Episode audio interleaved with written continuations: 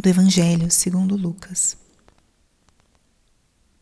Naquele tempo, Jesus disse aos discípulos: Um homem rico tinha um administrador que foi acusado de esbanjar os seus bens. Ele o chamou e lhe disse: Que é isso que eu ouço a teu respeito? Presta contas à tua administração, pois já não podes mais administrar meus bens. O administrador então começou a refletir: O Senhor vai me tirar a administração que vou fazer? Para cavar não tenho forças, de mendigar tenho vergonha. Ah, já sei. Para que ele me receba, para que alguém me receba em sua casa quando eu for afastado da administração, já sei o que fazer. Então ele chamou cada um dos que estavam devendo ao seu patrão e perguntou ao primeiro: Quanto deves ao meu patrão? Ele respondeu: Cem barris de óleo. O administrador disse: Paga tua conta, senta-te depressa e escreve cinquenta.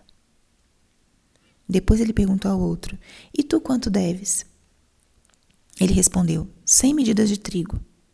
O administrador disse: Pega tua conta e escreve oitenta. E o Senhor elogiou o administrador desonesto, porque ele agiu com esperteza. Com efeito, os filhos deste mundo são mais espertos em seus negócios do que os filhos da luz. Palavra da Salvação. Espírito Santo, alma da minha alma, ilumina minha mente, abre o meu coração com o teu amor, para que eu possa acolher a palavra de hoje e fazer dela vida na minha vida. Estamos hoje na sexta-feira da 31ª semana do tempo comum Hoje, também, primeira sexta-feira do mês de novembro, dedicada ao Sagrado Coração de Jesus. E também a igreja celebra a memória de São Carlos Borromeu, um bispo que teve uma imensa importância numa época crítica da nossa igreja, diante das divisões na igreja do protestantismo, São Carlos teve um papel importante para se colocar em prática várias resoluções do Conselho de Trento, a um, renovação da igreja, do clero. Então foi um, um, homem de Deus, um homem muito dedicado é, também ao serviço e que deixou uma marca importante na história da nossa igreja. E o evangelho de hoje, o que nos fala? É um evangelho um pouco diferente até talvez difícil para nossa meditação, mas é um evangelho que nos deixa uma mensagem muito importante e muito clara, é, especialmente quando a gente fala de batalhas espirituais. Os filhos deste mundo são mais espertos em seus negócios do que os filhos da luz. Nosso Senhor através dessa parábola, dessa história, mostra e diz a palavra: elogia o administrador desonesto porque agiu com esperteza. Pode parecer confuso e contraditório.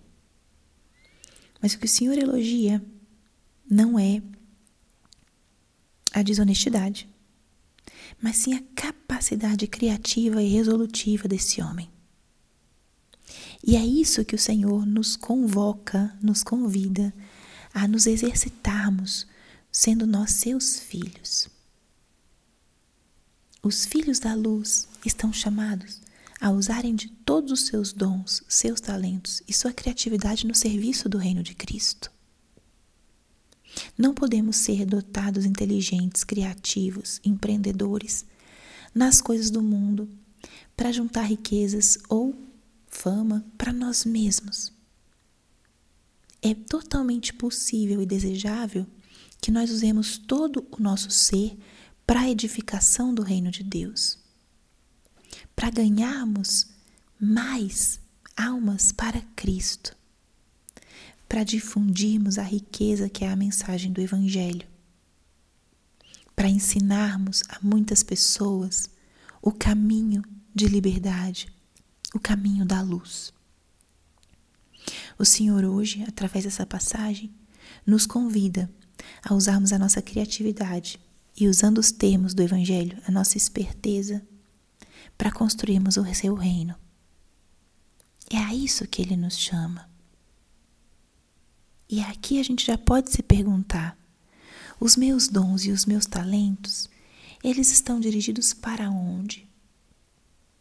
Aonde eu estou dedicando meu tempo, minha energia, os meus esforços? Se eu sirvo em alguma pastoral, em algum movimento, eu coloco os meus dons, os meus talentos a serviço?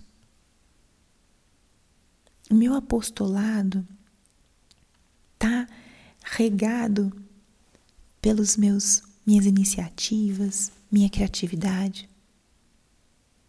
É importante e necessário nós nos exercitarmos nisso e nós colocarmos o toque da criatividade no amor também no nosso serviço à igreja. Cada vez mais os leigos estão envolvidos na vida da igreja e no anúncio do evangelho. E isso é uma riqueza, porque trazem justamente todo o dinamismo e a criatividade da, da própria vida, da vida muitas vezes laboral, empresarial, para a grande e maior empresa que temos, que é a empresa de Deus.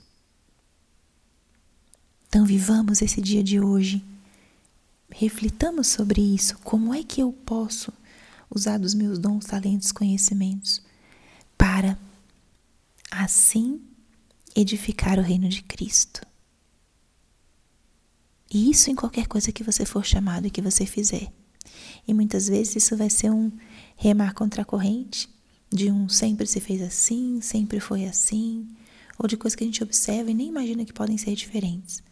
Mas coragem usemos a nossa criatividade no amor também para o serviço do Senhor. Glória ao Pai, ao Filho e ao Espírito Santo, como era no princípio, agora e sempre. Amém.